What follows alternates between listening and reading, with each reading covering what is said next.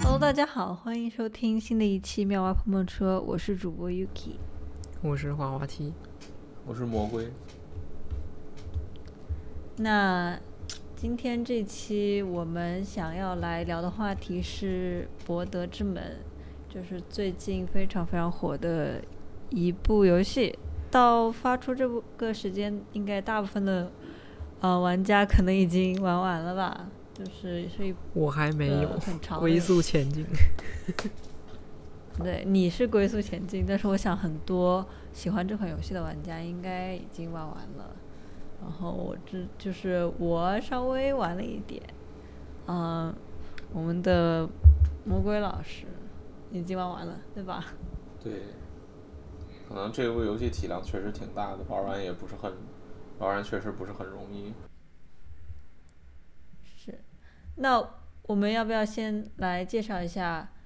博德之门》是一款什么样的游戏？我来我来讲一讲《博德之门》的简介。哦，《博德之门三》是大概是一个那种多人的角色扮演游戏，然后是一个团队最多可以四个玩家同时一起玩。嗯，它的那个世界观是基于就是一个比较经典的 TTRPG，就是那个呃 Dungeon and Dragon 的世界观来做的一个冒险游戏。然后它比较出名的一个点，或者做的一个比较好的点，就是它的角色的丰富性，就是你可以在六个角色里面选，然后有很多的自定义，然后完了就是它那个故事的自由度比较高，就是它整个故事的很多结局都是从玩家自己的选择，就是会有所改变嘛，就是说有点像你自己创造故事的感觉。对，然后首先从我想补充一点，就是从故事的角度来说，《博德之门三》是呃迄今为止已经拥有了一个很完整的这样一个龙与地下城世界观的一个部分，就它沿袭了这一套世界观，所以很多很多东西不只是出现在《博德之门三》里，也出现在这个更为广泛的一个龙与地下城的一个世界观里，然后。呃，从故事的角度来说，这个游戏开始于主角发现自己和一群其他的人在脑内被植入了某一种寄生虫，然后他们就是想办法，就是想要解除这个寄生虫，而开始展开的一个冒险类的故事。啊、大概就是这个样子。然后所有的角色、种族什么的，其实都沿袭了一个呃。就是之前说的嘛，更广泛的一个设定，然后是一个比较传统的一个冒险类的故事。嗯，就那大家就是玩完了，大家觉得有什么感受吗？或者说正玩着呢，心正在心头上呢？哦，感受确实就是还是跟刚刚说的一样嘛，就是觉得自由度特别高，然后就是这个游戏可能是我觉得除了玩我自己玩上古卷轴以外，就是觉得自由度最高的游戏，就是你可以就地图完全就是可以非常自由的探索，然后可能每一个角落都有一件事情在发生，然后这些事情都可能就至少我的感觉是它都会影响这个故事的，不一定是结局吧，但就是就会感觉跟你的角色的成长都有关系，然后也会让你觉得这个世界非常有意思。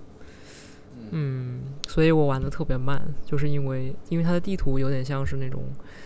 呃，就你可以自己去解开地图嘛，就是就是你你走到一个地方，然后它原本是黑色的，然后它就会显示出地图，所以就会很想把这个区域所有都探索，然后就真的很难，就比如一个特别小的一个地方，然后就一个特特别小的一个区域里面，就可能有三四个事件在发生，然后每一个都有一定的深度，然后就 就可能玩两个小时，还在同一个任务上面，而且我是那种会想要把每一个对话都听完，然后 然后纠结很久哪个选择的那种玩家，所以就是更慢。你是跟朋友一起玩的吗？就是自己玩的呀？我大部分是自己玩的，因为就是你跟朋友玩就必须要读他们的档，然后可能当时我试过有一次跟朋友玩，然后他们已经玩的比较前面了，所以就有点被剧透的感觉，而且就是大家玩的方式都非常不一样，就像比如说我就比较关注那个剧情，然后比较在乎这人物的关系，所以就会花很多时间在说话上，啊，但是就是我一些朋友。他们就可能比较在乎对战的时候的策略呀，然后怎么放招什么的，就感觉整个体验非常不一样。就也是也是回到自由度这个点吧，就是每个人玩感觉都不像在玩同一个游戏。哦，我听我一个朋友说，他很喜欢玩，就是因为我跟他讨论嘛，我说我尝试了一下，啊，了解了一下这款游戏，然后我觉得里面的对战场景真的好多啊。尤其是我去找了一些，就是大家的一些实况来看嘛，大家有些博主可能就说更多的倾向于尝试去做一些关于战斗的攻略，而不是说关于剧情的一个流程。然后我就跟他抱怨说：“我说这个战斗也太多了吧。”然后他说：“嗯，就开始的时候可能有几个强制性的战斗，但是后面后期的战斗你都可以规避的，你就可以直接就是通过某种可能跟不同的人讲话呀，然后通过魅力啊或者之类的，你就可以。”直接跳过这场战斗，然后他就是这个类型的，他就是尝试，基本上所有的战斗他都想要尝试去跳过，因为他就是不感兴趣，可能就对我我觉得我有点像，但是呢，这样有一个不好的，我还在第一章，但是但是我也已经感受到了，就是如果你突然有些时候想要战斗的时候，你发现你根本打不过，就是 因为你等级太低了，你对话你没办法获得很多经验值。它好像是可以的，就是说第一章之所以感觉是那样的，是因为就对话，如果你用对话，就首先如果你用对话跳过战斗的话，如果这本来有一场战斗，然后你以对话的形式，就比如让他们走了或者是什么之类，他那个经验值会照常给。就后边有几场，后边有战斗就特别明显，就比如说玩到后边就说这个人特别生气，说我要过来把你们团团队里的某个人给暗杀了，然后你就用。说服的手段让他不傻，然后他就走了，然后那个经验值就一下蹦了特别多，就明显是就是当时打这么一波暗杀者的经验，就每一个人头都算到了，然后给了我经验。哦，那还挺好。对，这他，但他唯一的不足就是他这些人身上掉落的东西是不会少，就比如装备不会少，就是你可以省去这场战斗，毕竟你确实是什么也没干，就是你只是治了个点，治了个点儿，然后过了，确实是得有点损失。嗯，对，那那我觉得挺好，就是挺符合他这种自由度的设定。嗯，就各种方法过关。不过，我想很多物品你在战斗中获得的物品本身可能也就是作用于战斗的，所以可能其实也还好吧，是不是啊？就是如果你选择更多的是对话流的话，可能确实没有那个装备，但是如果你一直。是想要通过对话解决的话，你也不需要那个装备。对，确实，就有些时候是很难很难讲。就像我的话，可能就变化比较多。就比如说，因为我拿到一个有意思的装备，比如说一个什么带毒的弓箭或者什么，然后我就很想试一试，然后就会想要在就是下一场战斗的时候用，或者是说。有些人你看的很不爽，然后说：“哎，干掉算了。”然后，然后这个时候就发现又有点打不过。哦，就是说你又有点菜了，但是有的时候呢又想去玩一玩。嗯，可以理解。我在想，有可能是因为当时我特别倔，想要打的那个对战是一个特别难的，就他其实不想让你，就能明显感觉到那是一个。比较难的对战，然后当时我就特别想要，而而且很，他那个我记得他扔那个对话要过对话的那个点数特别高，所以就很容易 fail。所以我第一次打的原因是因为我对战失呃对话失败了，然后就强制进入战斗，然后就被虐得很惨。但是，然后后来就不服气，然后就想要重新读档，然后一直玩，然后就重同样那个战斗就可能玩了七八次吧，然后还是很惨，然后就放弃。我还有一个好奇的点，就是你玩的是自定义的角色吗？还是说你玩的是里面的一个人物啊？然后我还很好奇的点是，你在有想走什么爱情线吗？或者是还是说太初级了，还没有走到？因为我还对魔龟的这个这个线也很感兴趣，等等还要盘问一下魔龟老师。嗯，我的话，他好，因为还是必须得要选它里面的一个角色嘛，就是说六个人之一自定义自己什么是可以吗所以你选的是自定义啊？对啊，哦，这样，那你选的是啥？好奇。我选的是是那个蜥蜴啊。我管你选的是那个哦，蜥蜴啊，我我不知道中文里叫邪念。对，因为我觉得他的故事最有意思。那你岂不是走了一个基本上一周目最困难的路线？哦，是吗？那个人确实挺菜，就只有魅力比较高，所以就只能说话。不是他会想杀人，他不是主要这个人是想杀人，嗯，对，然后他就会杀队友。哦，那你跟我朋友玩的是一个角色。对，那你还没有到那个选择攻略的阶段是吗？还现在还在嗯，我没有去，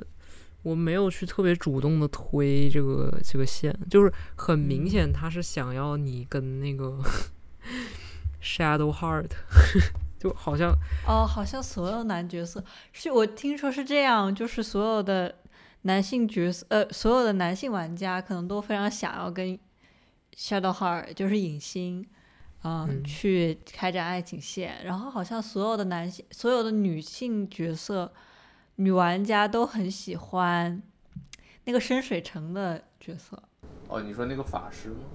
啊，是的吧？是的那个，人，对，因为感觉这两个就是唯二的两个人类，其他都是类人。哦，哦然后我听出来就是很搞笑的一点，就是这有个笑话了，就是我朋友他选的角色也是邪念嘛，然后他嗯我问他你想攻略谁啊？然后他说我对好像是 Will，就是那个黑人角色，然后小好像是在他的版本里面他已经变成了一个恶魔的一个形象，然后说我很对他很感兴趣的唯一原因是因为我想要 destroy him。他说这个角色太正直了，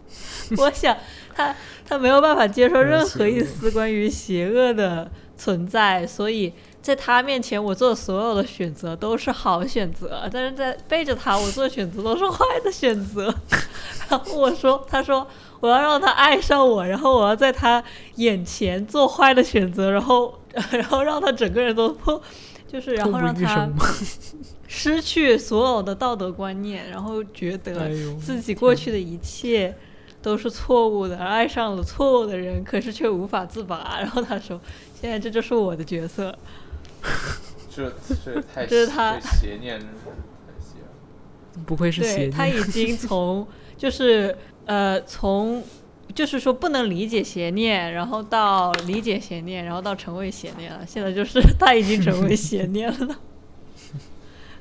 他说：“我是一个邪恶的人，我我已经决定了，我这是我要这么做的。”然后我跟他说：“你要不要尝试一下阿斯戴伦啊？好像阿斯戴伦跟邪念的 CP 好像真的很香哎。”然后我就跟他描述了一个我看到的一个关于邪念在晚上想要杀死阿斯戴伦，但是阿斯戴伦对他表示了理解，然后并且对他表示了包容这样一件事情。然后我看到眼神里面的那个光就变了，他说：“嗯，我现在也没有很久，还是可以改的。”嗯，那魔龟老师，你有什么就是关于这个游戏的一些体会啊，或者说我感觉一些故事什么的？我不知道在播客里讲这个合不合适，没事儿，你你说，感觉有一点儿，当时就比如说，他不是有，我不知道我这个是有 bug 还是怎么着的，反正是就是我在跟一个 NPC 就是约炮的同时，然后跟另外一个 NPC 谈恋爱，就有点像这个样子。应该不是这 bug 吧是你吧？我觉得对于这个游戏的理解，那反正就是，因为我看网上说影星这个人是特别的，就是占有欲，或者是反正就是他不能允许你同时跟，就他完全接受不了你同时跟另外的人谈恋爱。但是我照照这个意思的话，应该是有角色能接受的。但反正影星好像你要跟他谈恋爱，就是你必须首先他必须得是你第一个谈恋爱的对象，他才能成功。啊，但当时我反正我就是先跟就是那个骑饲养机人，那个像兽人一样的人，然后先跟他约炮，然后然后就是跟影心谈恋爱，然后到影心对，然后到影心要跟我确立关系的时候，再把那个跟骑饲养机人说咱们结束吧，就然后然后结束了之后再去跟影心谈恋爱。然后以至于就是它的这个属性，以至于后边很多很多那种多 P 的那个选项，我都不太不太敢选。就比如说到后边会遇到 有多角恋的这种这种剧情，或者说就是就是一夜情之类的也。但是你没有尝试，首先你的角色是自自定义的，对吗？对，自定义的。嗯，那你没有尝试跟男性角色建立关系？我感觉它这个游戏好像非常的。呃，在这个方面很包容，对吧？嗯，对，就是我我我觉得是挺包容的，因为在创立角色的时候，就是他的那个，就你捏人的时候，他的你就可以看出来他的包容度，就是你可以选择有生殖器，男性生殖器，但是是 gender 是女性，然后或者是反过来，就反正他就是你随便都可以自由搭配，而且。就是我记得它里面还有，不是一开始是从那个像克苏鲁一样的那个章鱼的飞船里面出来，就是给你寄生虫的那个人，然后就最后那个寄生虫会让你变成你章鱼人，然后就中间第一章刚开始的时候，你会在你会在船边上看到一个要濒死的章鱼人，然后有一个选项就是因为你脑子有寄生虫，所以。脑子寄生虫的本性就是让你去救那个章鱼人，因为他认为他是同类。然后救的方法好像就是说要要过去亲他什么的，就是反正挺，就是反正我觉得这个游戏里面就没有什么限制。我有一个问题啊，就是从这里衍生出来的一个问题，就是大家会觉得，呃，在这样一个包容的机制上，大家会觉得这些机制是中性的吗？就是他做做这样一些给你的一些选择，还是说你会感觉他可能在某些程度上更包容，或者说其实在某些程度上显得有一些可能是有点有一些色情啊，或者是说一些这样的一些软软色情的一些东西，就大家会对这个方面会有一些什么？特殊的看法，什么选项？就是我们聊到，嗯，人可以，就是你创建角色的时候，可以有不同的选择生殖器的，呃，形状，然后包括你对于就是这样的一个偏好，你的呃恋爱的一个偏好的一个包容，以及说有些时候很明显，可能在剧情过程中间，你可以看见这样一些涉及了这样一些亲密关系，或者是呃，至少是身体上的一些。关系的一些剧情，我感觉很正常，就是感觉，嗯，怎么说？伟大的作品里都是带着性的，是吧？就只要它不是全都是关于性的就可以。嗯。也也不是说全都关于性又怎么样，但是就是说，它跟就是等于是你从比例上来看，就是说你占带有，肯定是就怎么说呢？就比如说五十三，或者是。什么二零七七，二零七七也可以选生殖器是吧？但是就是说性是人生活的一部分，我感觉你做一个冒险游戏，但是却不谈论呃玩家之间的感情，或者你谈论玩家之间的感情却不聊到性，就感觉总是刻意在避讳。尽管说之前的游戏全都是这么做的，但有一种刻意在避讳不出现这种东西的感觉。嗯，就是拥有这些东西才是比较贴近真实的一种情况。是我，我觉得可，我感觉我自己感觉是可以分成两个方面嘛。一个就是说性这件事情要不要在游戏里面；第二个是说，就是这个性的东西是比较遵从传统的，就说只有两女呃男女两种性别，然后就是也只能跟一个人发生关系。就好像觉得就是跟一个人发，就好像游戏里面一直都是对于这个多角恋一直都不是很排斥，因为。好像一直都会有，就是说你可以攻略大多于一个角色，但是就是我觉得现在很多就是这种性性别的模糊，或者是一种是一种选择，就是它这个游戏允许有这个设定在里面，就其实是它的一种选择吧，就是它的一种包容。嗯，因为现在还是有很多游戏就只有男女两种性别。确实，嗯，嗯，越来越多的游戏把现在男女两个性别改成了两种 body type。嗯，对，是的那那就是那除了这样一个就是恋爱情感线的选择以外，就是魔龟嘛，因为你是唯一一个我们这里玩完了的人，哦你对于就是后续的剧情啊什么的，还有什么一些就是就是一些短暂的一些体体会啊，或者什么，哦你想在这一趴聊的嘛？我刚想说另外一个点，就是从滑梯老师那个呃刚刚讲说《博德之门》的对话选项很很，就是说你可以比如说对话，然后通过某一个地方，就这个点上来的。就我觉得他做的很好的，就是为什么感觉他自由度高，然后就是说他做的很好的一点，就是说你的所有选择都是可以在后边被印证，就是后边的人会记住你前面的选择，并且真的是根据你前面所做的事情的不一样，后边的人的行为会发生变化。就这个在很多游戏里头其实都是缺失的，就倒不是说只，我觉得基本上就算是 CRPG 这一个大种类，以这个选项自由度为闻名的这一个大种类，也很少有人能，也很少有就是游戏做的这么自然。就比如说这么着说，就就是很简单，就是你招募伙伴进来，然后你这个伙伴招募招募进来之前有一些先决条件，比如，但是你在遇到这个伙伴之前哈，你能做一些选择，比如说你到这个难民营，然后看看，呃，难民营，然后跟这个原生的德鲁伊他们发生一些冲突，你帮谁？你如果选择帮德鲁伊，或者是然后把这个难民驱逐了，或者是把这些难民杀了，那么有另外的伙伴，就是比如说后边你会遇到伙伴，就会听说你做这件事情，然后从而他们拒绝加入你的阵营，然后反跟你反目成仇，或者说你已经拉进来的伙伴，就听说你做这件事情，直接就退队，就直接气到退队，然后或者是你在难民营，而且你比如说屠杀了难民营之后，就是这个 NPC 死了，这个 NPC 的死亡导致你后边有一些主线 NPC 的，嗯，就是任务没有办法推进，就是说怎么说呢？就这个人会更容易，就他自身的故事里头就缺少了很大一部分人。那如果是他缺少了，就是主线任务缺失的话，那他会有什么方法弥补这个缺失吗？还是说你就是无法进行这个？哦，不对，这这这个确实不太好，因为这个是如果那个人死了之后，应该是这个人直接不会加入你的阵营。但反正就是，呃，是这么是是这样一种感觉吧，就是说你你在前面做的行为会影响到后边，可能是他体量大的原因。就比如说你在第一章，如果说你决定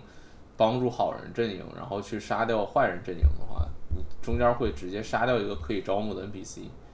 但是呢，如果你选择帮坏人阵营杀掉好人阵营的话，这个 NPC 就会变成一个可招募的 NPC 加入你的队伍，也就是你的很大的一部分 gameplay 都因为你的这你的这个选择而改变了，就后边的所有的剧情全都根据这个改变了。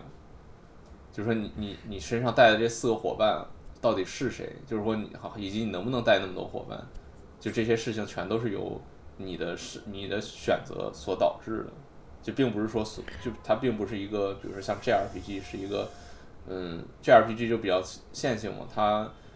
能招募的伙伴一定是能招募的，不能招募的一定不能招募。然后它讲究这种就是伙伴之间的羁绊或者什么之类的，也就是说你的这些剧角色剧情相对固定，但是在《博德之门》里头，就这这种自由度下，就感觉是你想做什么都行。那我有一个好奇的点，就是你说你帮好人，然后打坏人什么的，然后但你会觉得这个有明显的，就是说好人和坏人吗？就或者你会感觉到，就是游戏里会很鼓励你去，就是说跟哪一边站哪一边吗？呃，我感觉没有，就是他所有的选择，其实你玩儿挺久，你能感觉到，就是他所有的选择都有三项，就是也不是都有三项，都有多项嘛，都有一种比较善良的说法，一种比较中立的说法，或者是或者是呃贪财的说法吧，算是。然后还有一种是比较邪恶的，就是自私的说法。就感觉游戏里没有明确的一个偏向，说你更喜欢怎么说呢？就是之前看到一个 GDC talk 说，你在游戏设计的时候怎么能避免这一点，就避免让别人感觉你有一个倾向，就他这个倾向是怎么导致？就通常玩家会，比如说选呃向某个方向去选嘛，就是他是你说这个 NPC 你杀还是不杀？而这个 NPC 如果你杀了的话，玩家能够明显的预测，或者说他第一次不知道，他第二次就知道了，他他明显能感觉到你把这个人整个给杀了，那也就是说你的剧情缺了一大块儿啊。然后，那你剧情缺了一大块儿，那我玩家作为作为一个玩家来讲，他更希望看到的是更多的剧情，所以他会更倾向于选择救下这个 NPC。但是呢，就比如那个 GC Talk 上的那个人就在讲怎么样，他们是怎么避免，他们跟《博德之门》做法其实非常类似，就是说他们会给这个死掉的 NPC 做一个非常比较盛大的葬礼，也就是说让玩家看到，你就算你杀了这个 NPC，他后边还是有特别多的剧情，所以你没有缺失剧情。可以聊一聊那个 GDC Talk 吗？这个是什么东西啊？对，这 GDC Talk 的全名应该是呃，Making Player Choices Feel Like They Matter in Your Narrative，就是大家可以就直接在 YouTube 上可以搜到的。嗯，啊，我们会把这个放在我们的，可以放在我们的那个 Show Notes 里面，大家看一是看。我也我也看了一下那个那个 talk，觉得还是挺多干货的，就是告诉一些写分支的方法，就是让玩家感觉到他们的选择有帮助，就而不是说，因为重点是在感觉，就是你不一定真的需要真的写出来那么多个分支，那只要让玩家觉得他们的选择有意义就行。但是刚刚魔鬼举的那个例子就是，就是即使你选的是把就是把那个主要 NPC 杀了，然后你给他后面有一段大段剧情的话，你还是会觉得你选的是对的，或者是说你选的是有意义。嗯，对，就感觉跟这里头，它就是善恶线嘛，就是善恶线。我通就是我第一次玩的时候，就是以一个正常咱们这个从社会就不是什么反社会人格的这种正常人来看，我都会去选择帮好人这一边儿，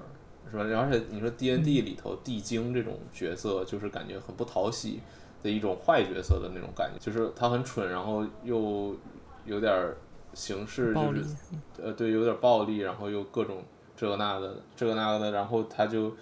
不是很讨喜嘛，所以说，然后再加上他的对面阵营是难民加上德鲁伊，就是那种崇尚自然的，一看一听就没什么坏毛坏坏心思的这这种这两种嗯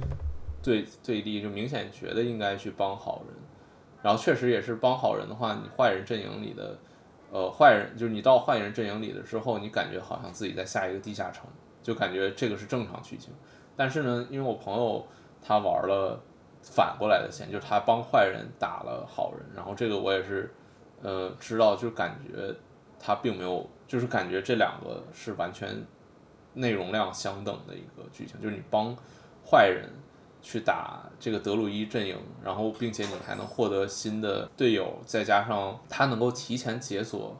你玩好人线特别久之后才能解锁的一个能力，就对你的战斗体验帮助特别大的一个能力，它能提前直接解锁出来。哦，这就是玩坏人线的一个特别好，就是等于是你玩坏人线，你就就是像滑滑梯之前老师之前说的，你说你感觉他给了你特别多东西，然后你让你觉得你选坏人线也是完全正正确的一个选择，就是我我选这个真是选对了这种感觉。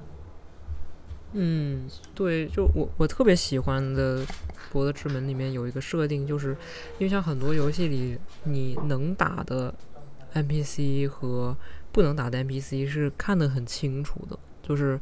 比如像嗯，我现在想到就是比如说对马岛，就是比如说嗯是你自己的村子和比如说敌人的村子是分得很清楚的，就比如说你一过去，他就会告诉你这是危险区，然后你要怎么怎么样隐蔽自己，然后那个背景音乐就换了。但是这边的话，就是好像你其实不太知道你能不能打。就当时我接了那个，就是去杀掉地精的那个，就还是好像不是杀掉地精嘛，是拯救人质嘛，就是反正从地精那边拯救人质，嗯，然后的任务，然后我就默认就是我要去把地精，就去他们的基地把地精全部都干掉。而然后我 因为就玩了很多那种潜行游戏，而且地精很多都是背着你，然后我说哎，这个不就是一个明显就是设计的让你去暗杀的这么一个关卡？但是结果我就是杀了三三个三个地精之后，我突然发现就是你点到他们头上是可以说话的，然后我才意识到说哦，就其实你也可以直接跟他们说话。哦，就是我对然后我会觉得很有意思，就是因为玩家可能在无意识的情况下就已经把他们当敌人，然后就可以直接把他杀了。但如果杀的话，就可能都没有，就是没有剧情。嗯 当然，对最就是最核心的一些主要剧情，他们还是会直接跳成那个，就是动画会跳出来，不会让你直接把他们杀了。但是，一些稍微比较次要的一些角色或者是什么，就你就可以直接杀掉。我说，任何你在动画对话的时候，不都可以选择左下角那个攻击，然后直接打这个，就是对话对哦跳过这段对话打他们。对你也可以，但是你就知道这个是一个主要剧情嘛。对对对，他就不会让你直接就像普通的视角直接走过去然后攻击。哦，我突然想到，就是如果我记得一印象很深，就是我打了很多次的那个地方，就是一个战士，就是他还有一只龙，然后他们几个人在那里说想要那个，就是想要那个呃，他想要隐形，隐形一直在守护的一个东西，然后嗯，然后就很很多个选项都会变成战斗，但是它那个是它那个关卡设计就是说它是一个桥，然后底下你是要，如果是你走桥底下，然后去到那个人群里面，然后你就会触发那个动画。但是呢，如果你先上了桥，你就会看到一个一个人在桥上面在蹲着，然后你就可以跟他说话，他就说啊那边人看起来就很很可怕什么的，我先溜了。然后，但如果你站在那个桥上，你是可以直接打的。但我没有试，因为那个龙有四百滴血，然后我不想直接打。哦，对，但是其实理论上是可以这么做的。我我记得那个龙不会参与战斗，就是你如果就算打了，它应该也会飞走吧？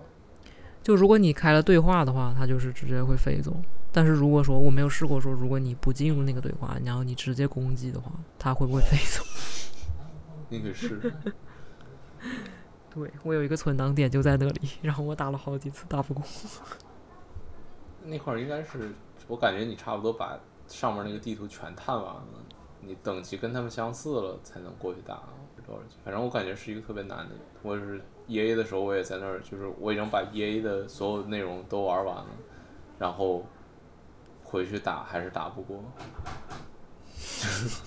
一开始看到他们，然后打没打过，然后我就没再动了，然后后边把那个 E A 的那个所有剧情全探完了，然后又回去打，还是没打过。是，反正我现在就是两个党，一个是跟他们说话说过去了，然后另外一个是没说过去，然后就打。嗯，而这个哦，对，这个游戏还有一个特别有意思的点，就就是说，它跟 D N D 很不一样，在于它有一个角色曲线、成长曲线。就是 D N D 它不是会分那个九宫格的那个，就是你是邪恶呀，还是善良，还是中立，或者是你是中呃手续中立还是混乱，就你你会这么被分进这九宫格里头嘛？然后如果你通常你跑团的话，你建一个角色，会严格的依照这个人的九宫格呃划分来做事情。比如说你是一个善良守序的人，那你就看到市民就要救，或者是你看到人就要帮。你是一个混乱邪恶的人，你看到无辜的市民就要把他杀了，然后拿他身上的东西，就类似于这个。哦所以所以是 D N D，就是你是先被分配到一个这样的选择，然后你就必须按照这样的选择去做，是吗就是它不是被分配，它是你自己选的。？OK OK，但是选了你就要代入这个角色。对，对你就是想代入的话，准准确而言，这是一个行为准则吧，就是你想代入，你想做什么的时候，你就有一个依据可以对照，就是我是这个样的人，所以我这么着做选择。但是这样的话，嗯就会稍微有一点儿，就跟《博德之门》又很不一样。《博德之门》比如说它里头一上来你能明显感觉到，嗯，比如吉思养机人是一个比较自私的，或者是他是一个他是怎么着，以什么样准则作为行动的人。或者影心是一个怎样的人，他是一个以是怎样行为，这因为你做的各种选择，他都会赞同或者不赞同嘛。嗯，而且他他要做什么事情，你都也都能看出来他比较倾向于干什么。但是就是我觉得《博德之门》里比较有意思，就是说他，呃，就是他到后边儿，你就会发现这些人的角色曲线，他是有一个成长曲线，就是他的故事会慢慢的发掘，然后会有反转。也就是有一些部分，当他出现反转的时候，你就发现他的人物性格是有变化的。就是比如说，嗯呃，我就我不不剧透的举个例子，比如这个人一开始想干什么，然后后边发现他想干这件事情，就是说真相是这样的，然后他就认识到了这个错误，并且就不想干这件事情，然后他的他对于一些事情的看法也发生了，就是明显感觉上他的态度有变化，或者说可能是我的错觉，不确定，但是就是你能 至少你能感觉到这个角色是在成长，根据这个故事你自己选的这个故事走向，他是有成长。但是如果说你一开始就把关键的人物杀掉，他永远都不知道真相的话，他就性格也是会往另外一个方向发展，是吗？对，我觉得就是就是有一个我的朋友，另外一个朋友在玩的时候，他就是过度过度溺爱，就过度溺爱一个角色，然后他就一直选跟这个角色，就觉得想要什么他就选什么，就是完全顺着他走。然后到后边就发现这个角色变得特别的冥顽不化，就有点儿有点那种油盐不进的感觉。但反正就是我玩这个 跟这个角色态度就是说，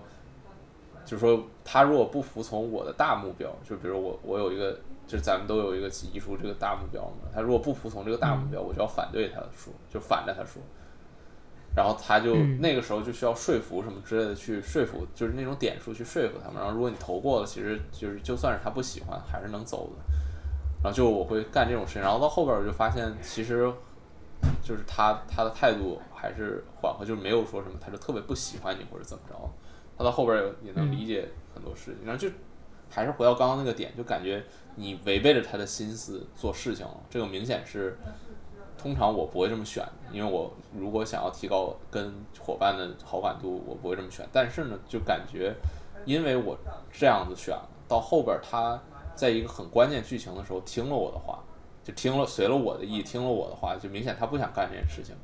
然后这件事情还导致了一个很好的结果，就是最后发现我的选择是对的，他自己的那个他想做的那个选择，就是我不确定是错的还是怎么样的，反正是在我看来是特别对的。所以就是就有这种感觉，就是有这种，嗯，有这种就是我选择了要做一个很重大的事情，然后我不确定我的选择是不是对的，就是我应不应该选择另外一个，然后游戏告诉我，给我这种感觉是说你选对了，恭喜你，那种感觉。但是有可能你选另外一个，他也会告诉你你选对。对，是是是，我觉得应该是这样，嗯应该是这样。嗯，但我觉得很有意思，就是说，就是你刚刚说这种角色本身可能不太喜欢一个东西，但是他会因为跟你的关系或者对于你的信任度而去选择听你的，然而不听自己的。我觉得这这个多了一个那种信任条，就是还挺有意思的。哦，对，是的，就是当时他我选做这个选择的时候，他就明确的说了，他他那个游戏里有提示说，现在因为你跟他在恋爱，或者说你的跟他的关系比较好，所以他更容易听你的，他他有这么一个嗯提示在。然后我记得之前看别人玩的时候是有那个就欺瞒这个选项，这个也是一个需要掷骰的一个选项。嗯它就是说，因为你在跟这个 NPC 谈恋爱，所以欺瞒是有劣势的。劣势的意思就是你要投两个骰然后选嗯，对，就更不容易过。总体意思就是更不容易过。你投两个骰子，选择最低的那个点数是。啊，这个就是你感觉就是你之所以走到这儿，完全是因为你之前的各种选项导致。所以它其实它也不完全是靠一个信赖值或者是一个什么东西去来决定角色的一个发展，它其实还更多的只是一个流动的一个情况，对吗？对，我感觉从这个听下来的说，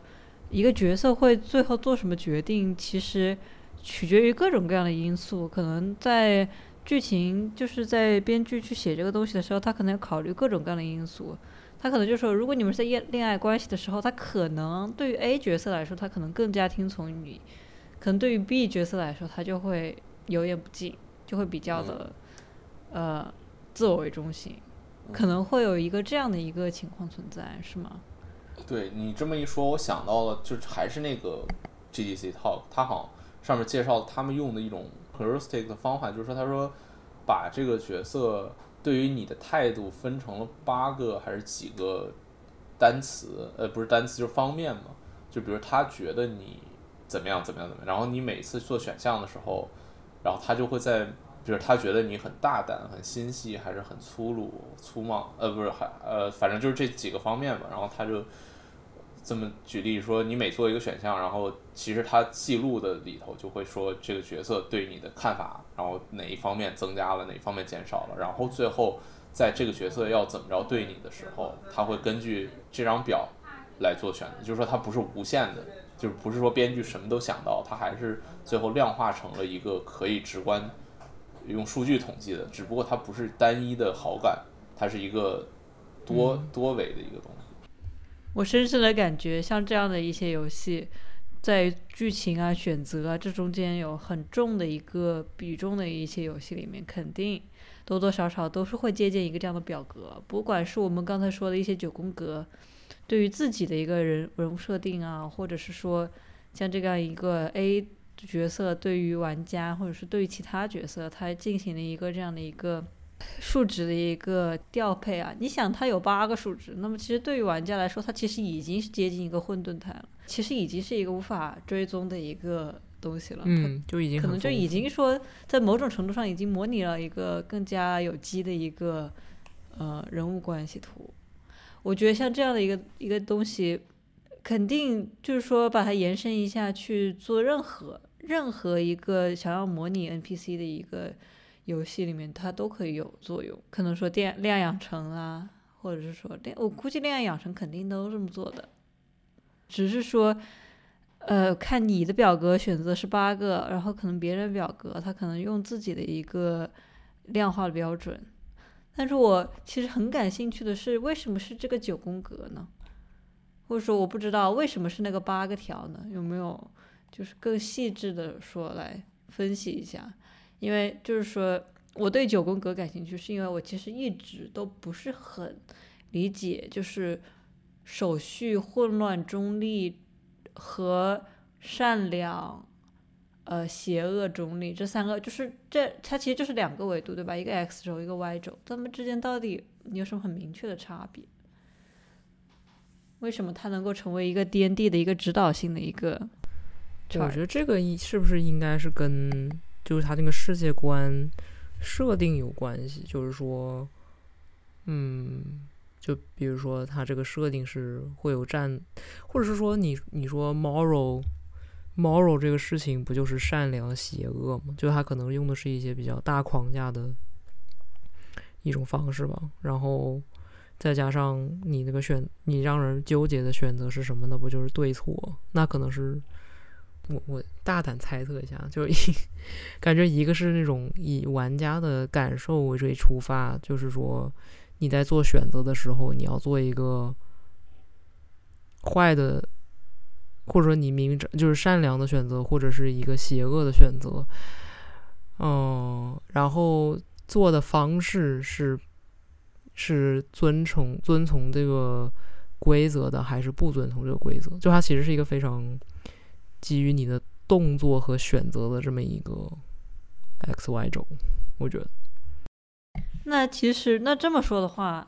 我们回到我们之前讨论博德之门另外一个自由度的呃问题，就是我们说一般选项不都是有善良、邪恶和中立这三个选项嘛？那它其实另外一个维度，关于这个混乱和手续的这个维度，其实有一点点被剥夺，对吗？就因为。还是说它其实被隐藏在另外一些游戏机制里，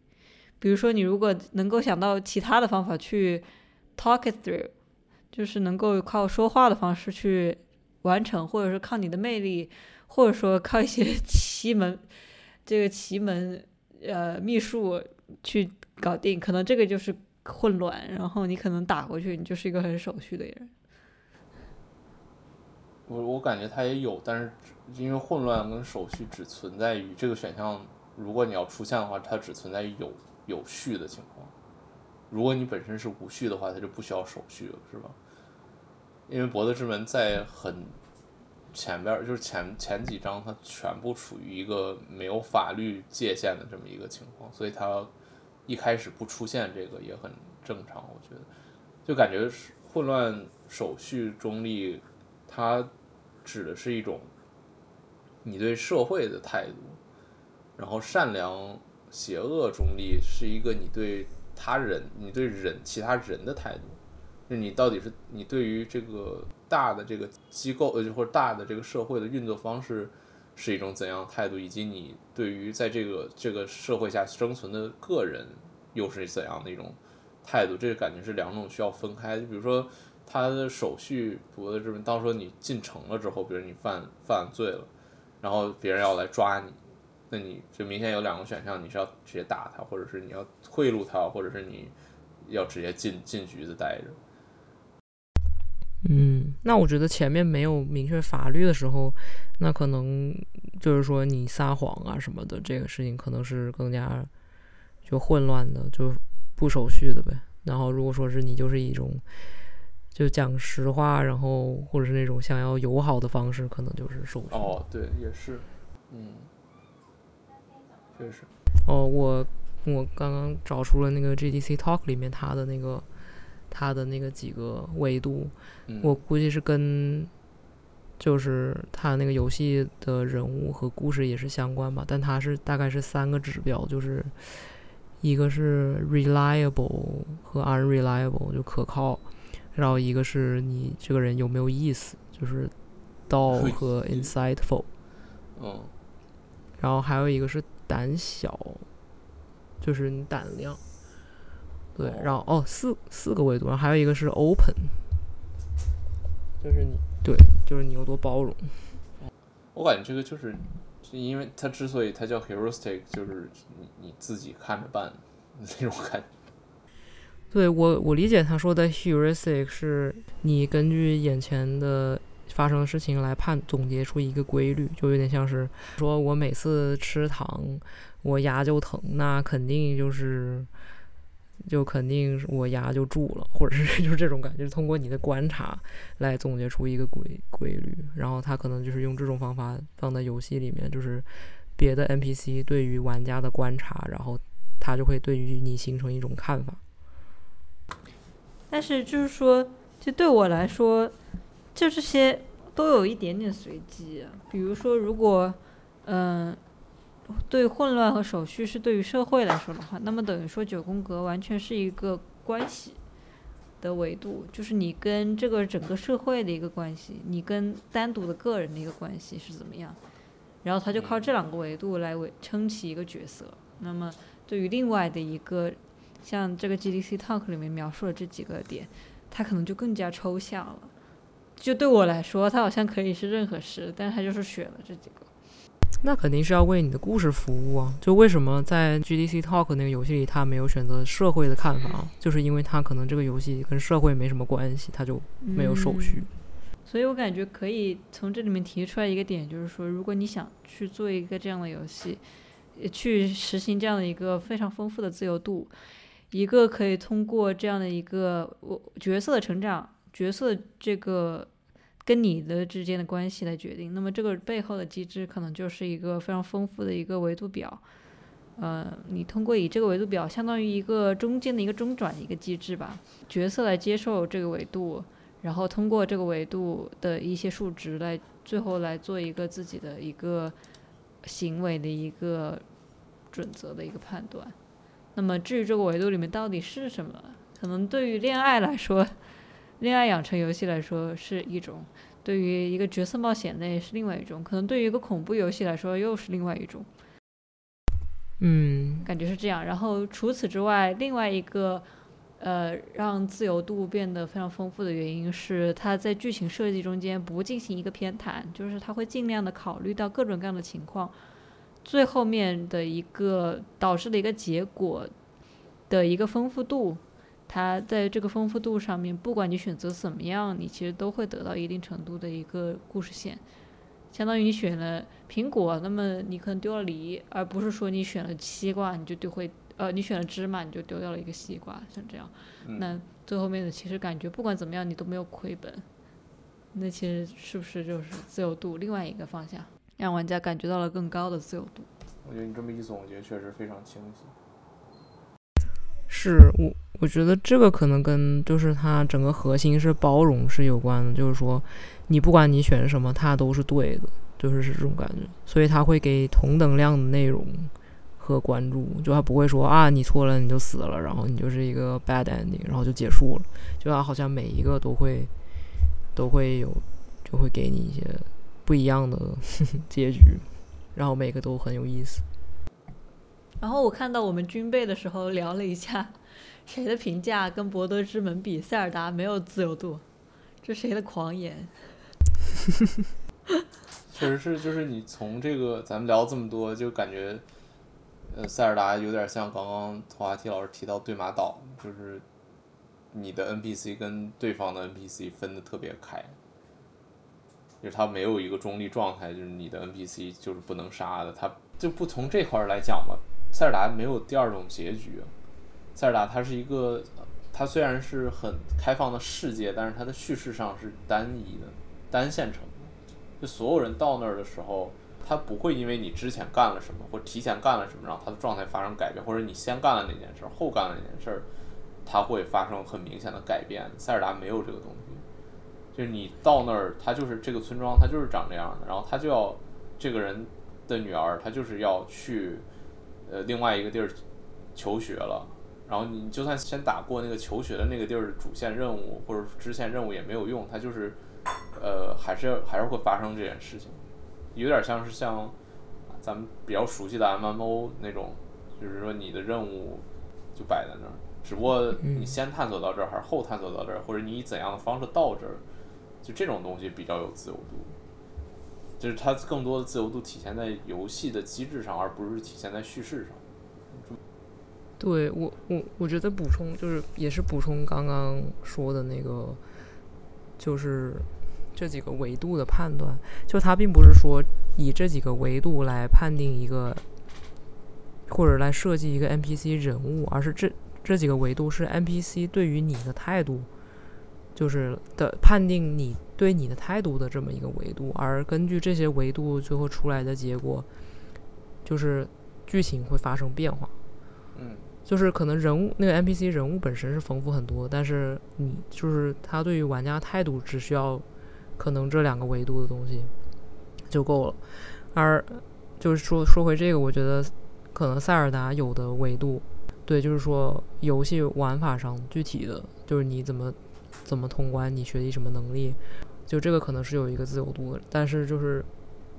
对于就这些自由度并没有影响到，就或者它少了一个就是 NPC 对于你的这些行为做出的一个反应，就它这个可能还是提前设定好的吧。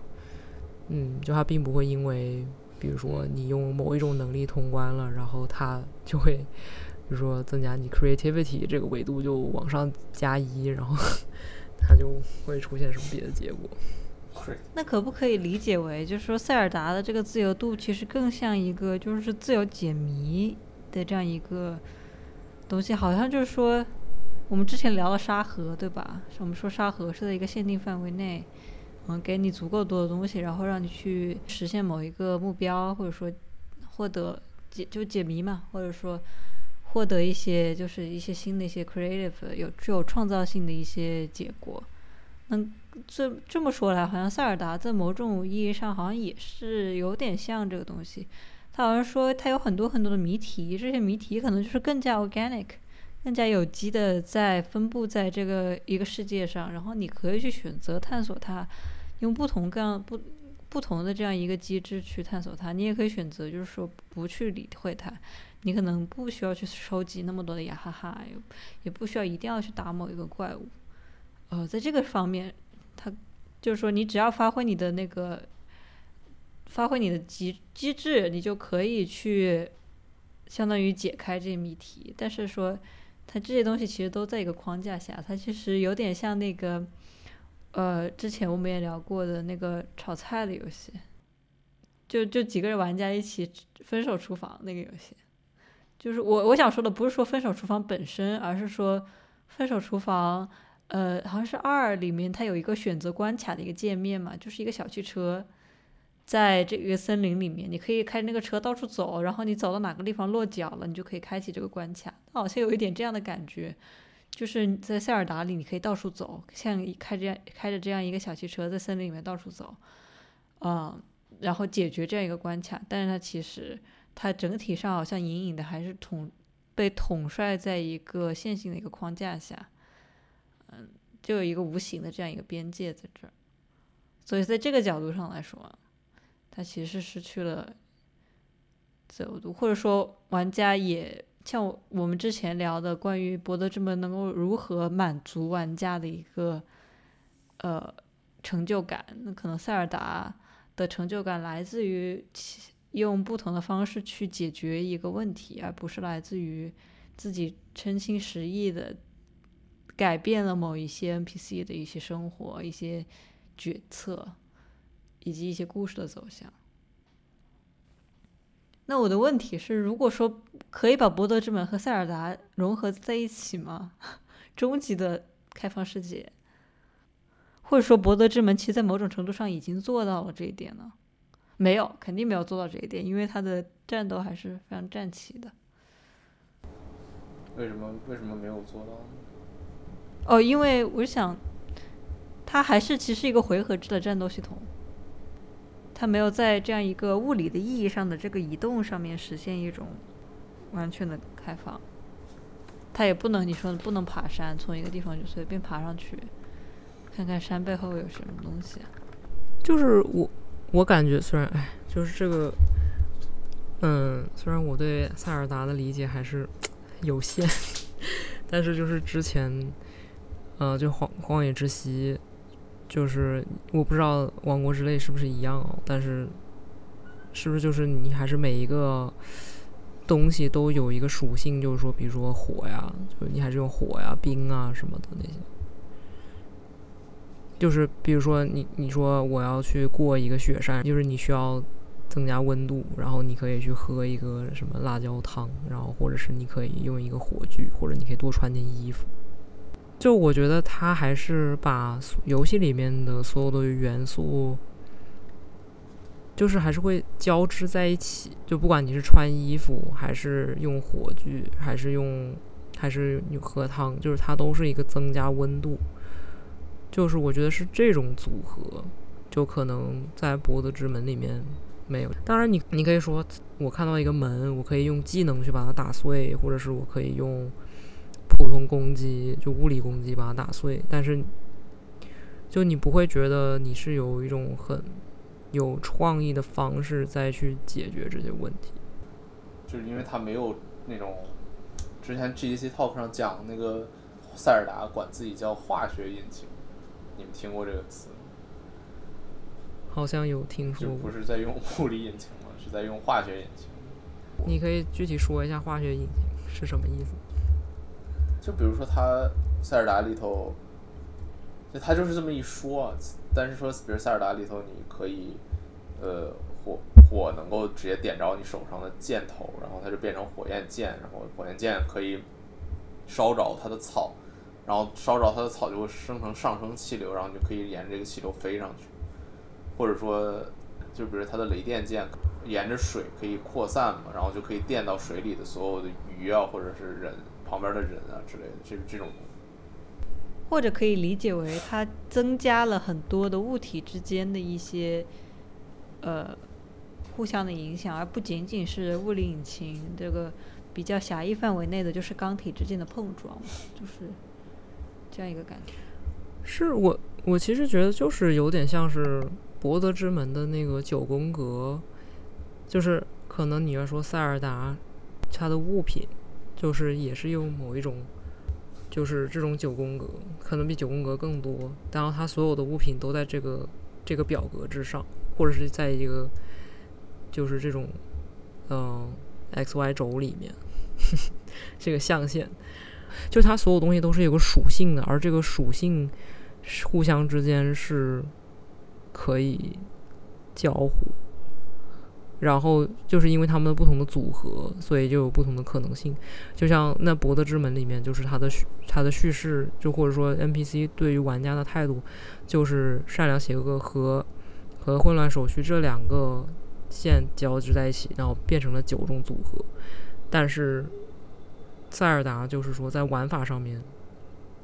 有可能很多个不同的这种。我感觉好像可以理解，就是你在尝试做成一个抽象的这样一个化学反应的这样一个表格，对吗？就是火和草到底可以干发生什么事情？嗯，然后可能另外一个东西又可以发生什么事情？把这样的东西枚举出来，好像是不是就可以造成一个有机的一个现象？对，对我就觉得他其实在想的时候，他并不是以说哦一个剑能干嘛，然后。就是他可以砍人，或者是说他能怎么样，而是说他会去想说剑是什么，就可能把它分解成，比如说金属，然后这个金属跟火一起是什么，然后就他会把这所有的元素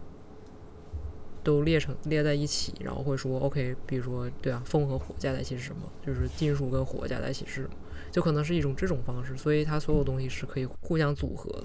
是的吧？我觉得塞尔达确实就是这样设计出来的呀，我感觉应该是这样做的。是的，所以塞尔达的最大的自由度也是在这方面如果说我们想把这两个东西啊，一个是关于化学引擎，一个是在故事上面的这样一个人物关系上面的这样一个更 organic 的设计，他们可以放在一个游戏里吗？还是会有冲突吗？因为我想不出来他们之间会有什么冲突。我觉得塞尔达和博德之门可以形成一个更加有机的一个游戏，只要它同时拥有两个系统。是我我我觉得我刚刚想说的这个点就是它是可以融成一个游戏的，只要有足够的资金。博德之门为什么不是这样的一个游戏？我的意思就是说它是，它已经是了。哦。倒不是说它它的前作其实就已经是了，它的前作《神剑原罪》它就是。就是说博，因为博德之门受那个 D N D 的那个规则影响吧，算是，因为它是要，它是要复刻，要求复刻 D N D 的这个游戏机制在里头，所以它没有那么多，嗯，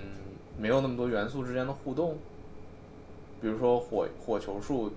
在 D N D 里就没有一个你放了之后地面会着火的这么一个东西，或者说你没有一个呃释放油的法术可以把地面浸油，但其实。在博德之门里头，你如果先把油桶打碎了再放火，那一片地是会烧着的。嗯，但是你油还能干别的吗？就除了它本身可以减速，就你如果踩在上面本身是个减速，还是是个半岛，反正就是有，比如说冰面被火焰打中之后出蒸汽，然后蒸汽可以导电，就有这种东西在。但是就是因为它战斗系统。他的技能全都是复合 D N D 的，而 D N D 里本身没有这些东西，所以感觉不明显。因为他的上一座其实已经做出来了，就是《神剑原罪》里就是玩这一套，就是他的他的有一些，比如地系技能，就是油的技能，然后可以直接，它可以单独释放嘛，然后走在上面，玩家是会减速的。然后减速的同时，你用油点燃了，它可以持续燃烧。然后如果是毒气，就是你放毒气，玩家进去可以直接掉血，然后你再。点燃毒气的话，会直接产生爆炸。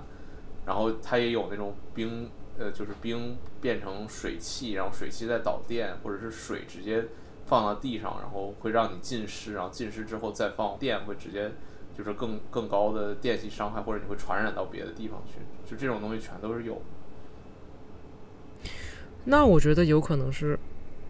它的谜题不需要你去做这样的事情。对他确实没有类似的谜题，是的。对，就是等于说，因为，哎，我一直都记得那个，我又要回到定义了，好吧？就是自由的定义，我很真的很喜欢这个定义，就是，就是除了说你可以去拿你手中的技能做任何事以外，就是他还是，就是你学到了一些技能，然后你生活中或者说。你面面前的东西，你是可以拿你手上的这些学到的技能去解开的。所以，就如果你的谜题都不需要你去用这些组合的话，你其实普通攻击就可以的话，就就你不会感觉到这个自由度，或者说你会觉得它没有那么有意义，就不像是人物对话的时候，他会列出来说，OK，你有对吧？你有不同的选项，你说选善善良的或者邪恶的。然后每一个都会有一个新的结局，在战斗里面的话，可能你可以用一个很花式打法，但是最终的结果都是一样的。所以你并不会因为这种，至少我自己玩的吧，可能就是你并不会因为这种创意有一种那种很满足的感觉，或者是你不会觉得这个游戏是关于这种创意和组合。感觉它可能就是一个，你东西有太多的话，你其实还得做个取舍嘛。因为如果说你已经可以使用你身上所有拥有的物品去进行创意，它好像其实已经达到了呃塞尔达至少是第一步的一个水准吧。你说王国之类的那种科技水准，可能还 可能有点太超现实了。它更可能王国之类，像你去做那些东西，可能其实更加偏向于像一个沙盒的一个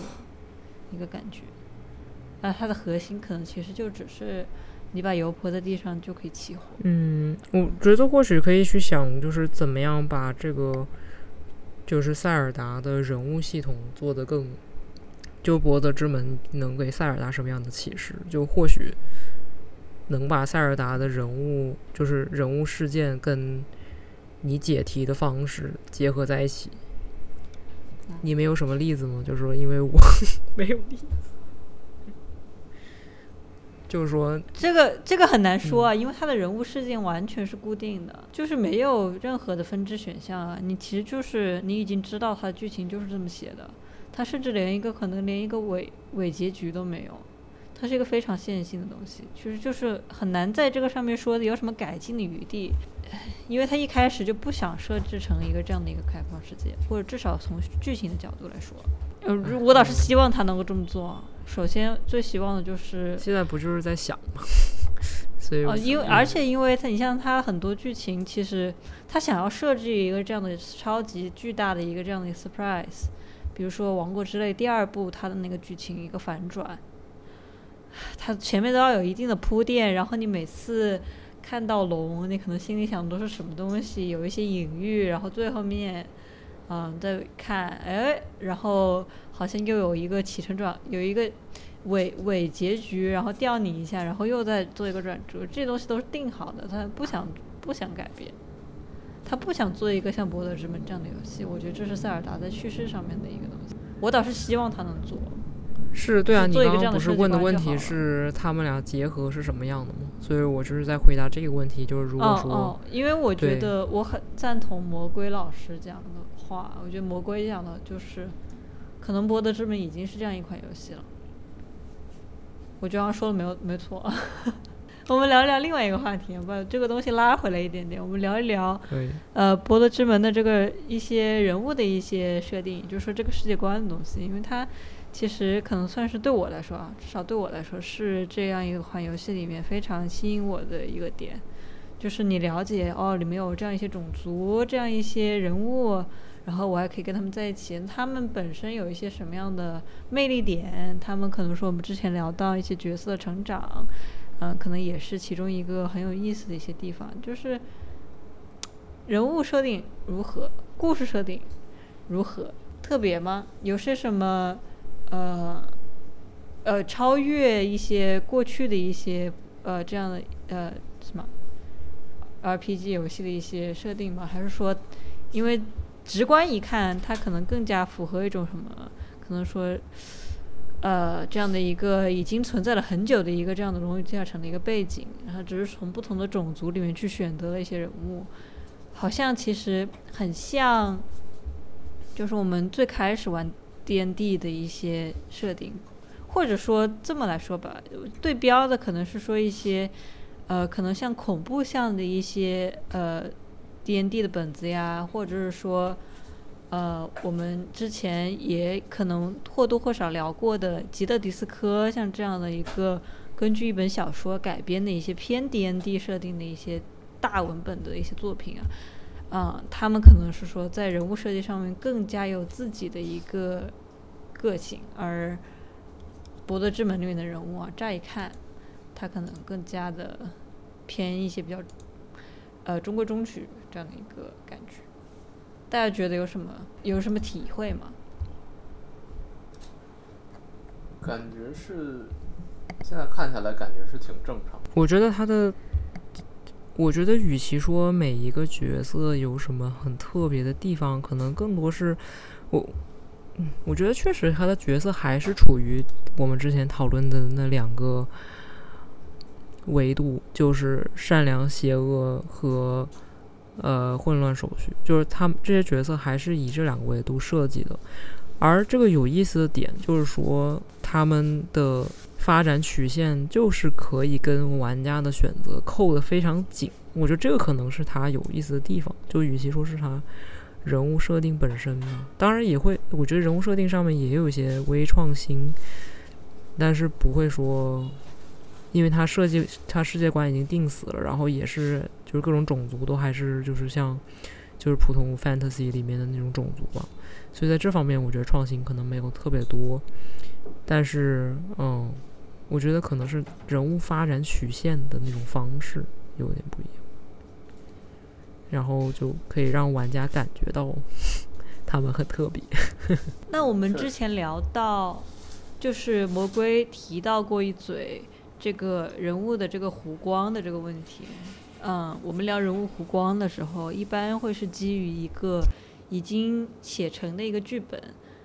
像大家创造一个人物的时候嘛，最简单的就是先要判断他是一个什么样的性格。最简单的性格可能就是九宫格，他是一个混乱中立啊，或者什么的，这样来给给他一个奠基。然后可能会想说，呃，他有一个什么目标作为他的一个人生的一个。终极的一个追求，然后所有他的一些故事，可能他的一些人物小传啊，都以这样一个目标为导向啊，进行慢慢的一个发散。那大部分的呃故事，其实要不就是已经写成的这样一个人物，他必定要经历这样一个过程；要么就是说他的人物形象在嗯整个游戏过程中间都是不变的，他更加趋向于一个框架化的一个一个形象。那。作为博德之门来说，像这样的一些人物，他们有弧光吗？他们的弧光，他们怎么处理这样的一个人物弧光和非常可能呃跨越非常大的这样一个剧本的转折，根据玩家的选项不同造成的这样一个结果的变化，他们怎么样处理自己的一个人物的一个变化跟这个选择之间的关系呢？或者说他真的有成长吗？还是说他完全其实没有成长？或者说他其实只是某种程度上被，呃，就是双引加双引号被养成了，被关关于你的这个，就只是说对于玩家的一些选项，获得了一些更多的这样一个数值板上面的一些数值的调配，从而可能会只是会说有一些不同的，嗯，些微的一些差。就是选择上的差别，像这样。我要提一个大胆的想法，就是 我觉得《博德之门》有点像是一个人物的沙盒。OK，就是你基本的元素是有的，就这些人物的基本元素是有的，但是它的弧光是你自己写的。就是，或者是你自己通过选择来造出来，确实也有沙盒，因为你沙盒创造出来的东西还是都是电脑写好才有的吧，也不是说你可以随便就创造出什么。就这个人物也是一样的，就是在这个这个游戏设定的全部内容里面，你可以自由组合他们这个人物，然后形成你自己想写的人物弧光，通过你自己的行为来创造这个人物。你意思是湖光整个就会改变吗？还是说它只是推迟？是吧？就是说，因为你他可能，比如说这个人的，嗯，就比如说一个人他很正直，然后他可能，这个我还不知道，因为没玩到后面嘛。就是说，这个人很正直这件事情可能不会改变，这个就是他的基础的所谓元素。嗯，然后但是你在。中间，比如说你做一个选项，就是比如说是他的宿敌，但是你选择不杀他，不不杀他的宿敌，然后可能是因为他的那个有另有真相，或者是因为你们的关系是恋人或者什么样，然后他可能就这个人会发生改变，就是但是我觉得他还是会保留他原本的正直，只是说他会多一些，就是他的发展方向会改变。但是也不是说这个人完完全全就是你从零开始造的，因为他本身的底子就是正直。就如果说是呃，你选择不杀他的宿敌，或者你一直在做邪恶的事情，他也不会说他变得邪恶，而是他会变得很绝望，就是因为因为你一直在做他不认可的事情。然后他也，然后 就是他也会，比如说跟你关系决裂，但是他自己本身不会变，因为他，因为他还是那个那个设定，但是不代表他不会成长。就是咱们说的，比如人物弧光是指，那也就是说咱们在讨论人物弧光其实是不，就这个基础设定是不变的情况下的，还是说这个弧光代表着这个人的根本品质发生会发生改变？我觉得就是更多的是广义的这样一个人物的发展吧。你玩完这个游戏，这个人物的整个发展和另外一个人玩游戏，根据他自己的选择不同，这样的一个弧光会有很大的差别吗？他怎么去处理这种东西呢？还是说，他其实可能对于这个人物的角色发展，他人物弧光只有比较少的一条，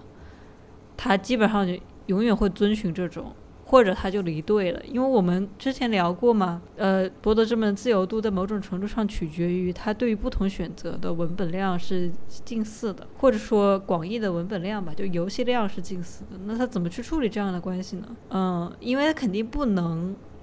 对于某一个人物影响非常重大的决定，他肯定不会让这个人物表现出近乎相同的态度吧？就比如说，嗯，像你如果杀了这个角色 A 的一个挚友，或者说你选择不杀他，那么这对于这个人物角色 A 来说，他肯定是需要有一些不同的一些反应的。对啊，他他们俩反应肯定是很不一样的，就是我。按常识来说是，那长远的剧情，长远的剧情发展也会也会不一样吗？就魔鬼，你有玩到什么？就结或者听你朋友的玩的跟你不一样的，就是他们人物最后发展的结局是非常不一样的吗？是有，就是结局是有非常不一样的。比如说这个人直接死了到最后，就是说不是说那就是这不是说那种离队死，就是到最后。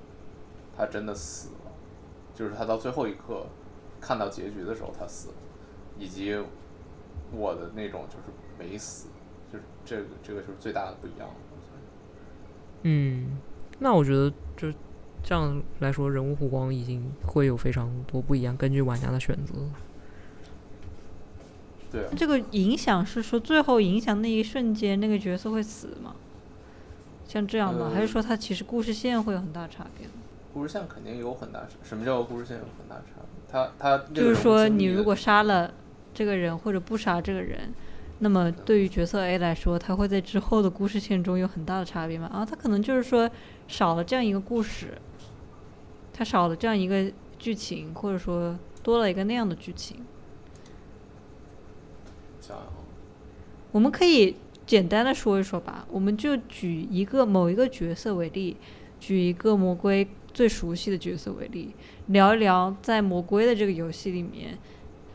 这个角色发生了什么？他应该是……哦，剧透预警，大量剧透，大量剧透，但你们也不想听剧透。天呐，我可以啊，我没关系。我的意思就是可以，可以就是用化名说一下，比如这个角色也可以，就是这些角色，我觉得类似于会收敛。就是说，就比如这一个特定的角色，然后呃，你可以顺着他的意来，就是他想去干什么就干什么。你也可以在中间的一次选择中，我也不是中间吧，就你之前就在一直给他灌输类似的想法，一直到中间的一次选择中，他说要干什么，然后你说不行，你不能干这个事情。然后，但是如果你说服他成功了之后呢，他一直想干的这件事情，就等于是呃。就等于他这件事，你说服的是这件事，就是他一直想干的这件事情被你说服不要干了，而且有很严重的后果，就是说，呃，他一直想干的这件事情还包含另外一个人，然后这个人就对这个他选择放弃这件事情非常的生气，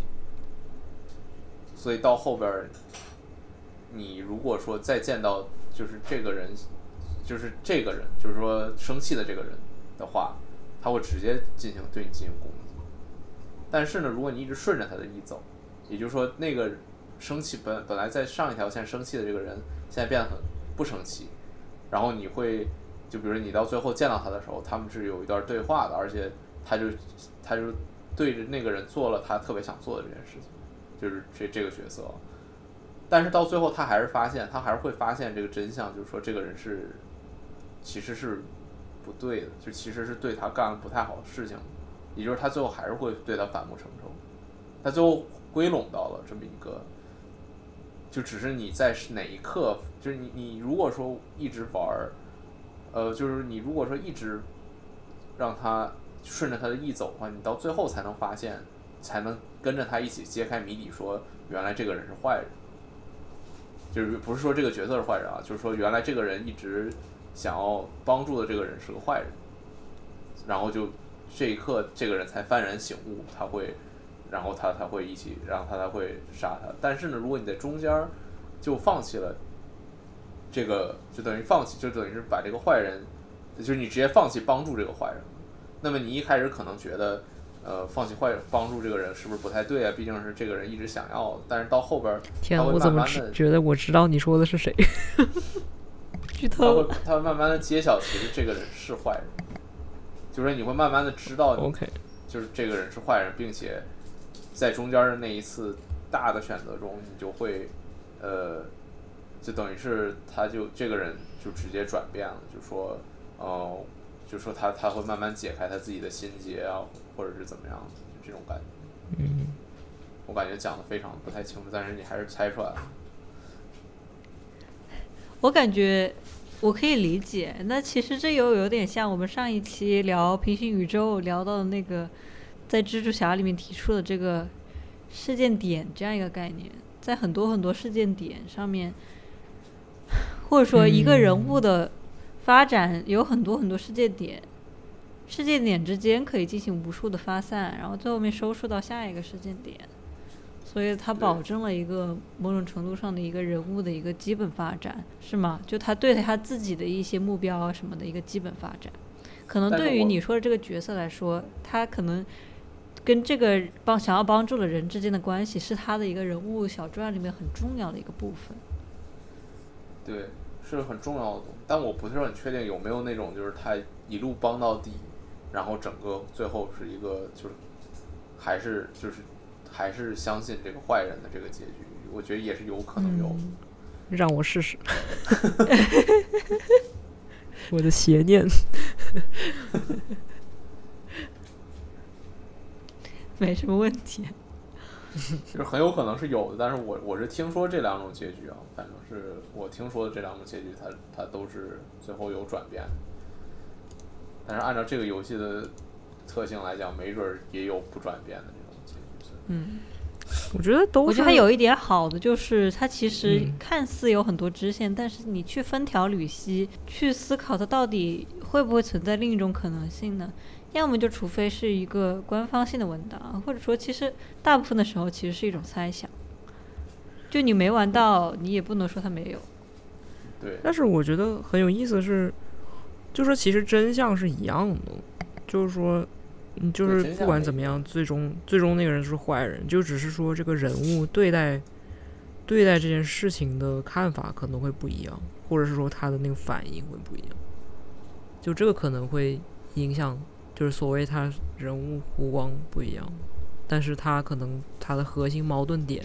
可能都是这个。从这个东西衍生一点，就衍生到我当时思考的一个问题，关于人物的这样成长。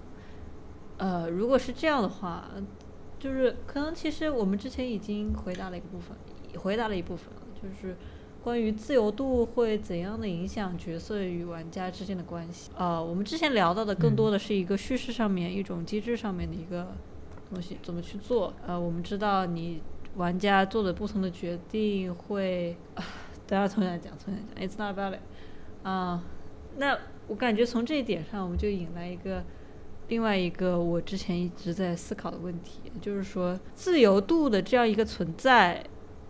会在一个怎样的一个抽象的、更加抽象的层面去影响角色与玩家之间的关系。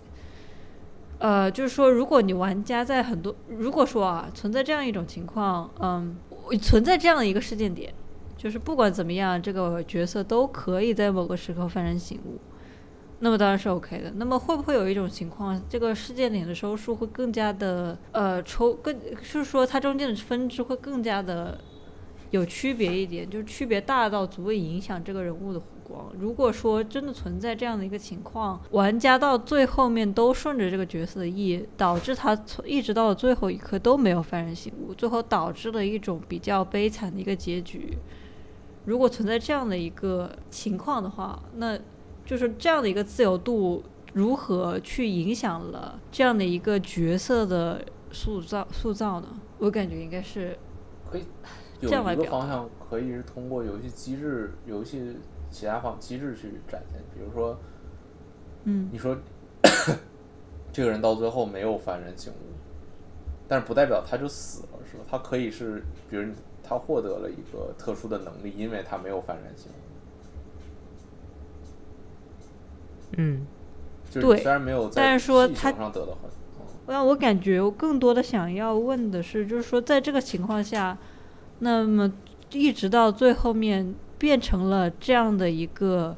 可能说恶魔的一个助推手的这样的一个角色，和另外平行宇宙的这样一个幡然醒悟之后，对于自己的理想信念更加坚定的这样一个角色，他们两个角色其实已经走上了完全不同的道路了，对吗？这一切都是由于玩家的某种程度上的选择。嗯，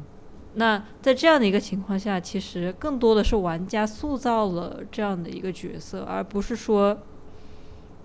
角色自己自成一体。但是就是自由度带来的，你不管有没有自由度，角色都会因为就是外在的一些事件或者这个故事里面发生的一些事件来改变，或者是就是会影响他们之前的一些判断，就是都会啊。只是说现在这个里面多了一个玩家的影响。嗯，嗯或者说它其实更像一个感想吧，就是说，因为其实对我来说啊，我其实一直会玩的游戏，并不是说一个呃想要说你玩家可以完全影响这个一个角色的一个故事线的一个这一类型的游戏，就是我更加喜欢说。我就这么玩了，我跟着你玩，然后我想看一看你这个故事最后面到底是怎么样来写的，这样一个角色到底会因为各种各样的因缘际遇，会达到一个什么样的结果？如果说我去影响了他，我会觉得啊、好没意思啊。就是那你就说你这个角色可以既是 A 又是 B 了，你既可以是邪恶的，也可以是正义的，他好像就是缺少一种宿命感嘛。所以我其实一开始对《博德之门》这一类的游戏，我是抱有一种呃怀疑的态度。当然，这是非常非常个人的一个东西啊，并不是说《博德之门》有问题。但是随着我们的聊天，我可能会意识到，呃其实这种自由度是好的。就是说，它并不是，它并不完全是影响，或者说，它确实在某种程度上影响了这个角色的塑造。可能说，如果说你真的有在某些剧情上有存在这么大的改变的话，或者说，甚至说假想不是《博德之门》这个游戏，而是可能另外一款游戏，它如果存在这种情况，呃，比如说呃很多很多剧情像游戏吧，其实都是这样嘛。如果你可以做造成不同的选择，最后造成这样的一个玩家，呃，对，造成这样的一个角色，可能就是直接死亡，或者说是，对吧？我们之所以这些一些叙事类的游戏存在一些呃坏结局，也也是这样的一个体现嘛，就是你玩家的意志最后面影响了这样一个角色的这样一个弧光。但是我感觉在《博德之门》里面，好像其实这更加是一个正面的。角色确实，嗯，可能自他自己的自主性少了一些，但是他在这里面多了一些的是玩家自己玩家的那个 agency，就玩家的意志，可能说他去创造这样的一个世界，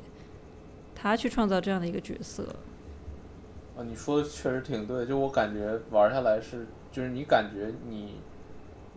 有影响，但是就是不影响这个 NPC。怎么说呢？就是这个 NPC 的感觉，就他本身的角色感很强，然后你对于他，就你这么着算下来，就是你感觉你对他的影响挺大，但其实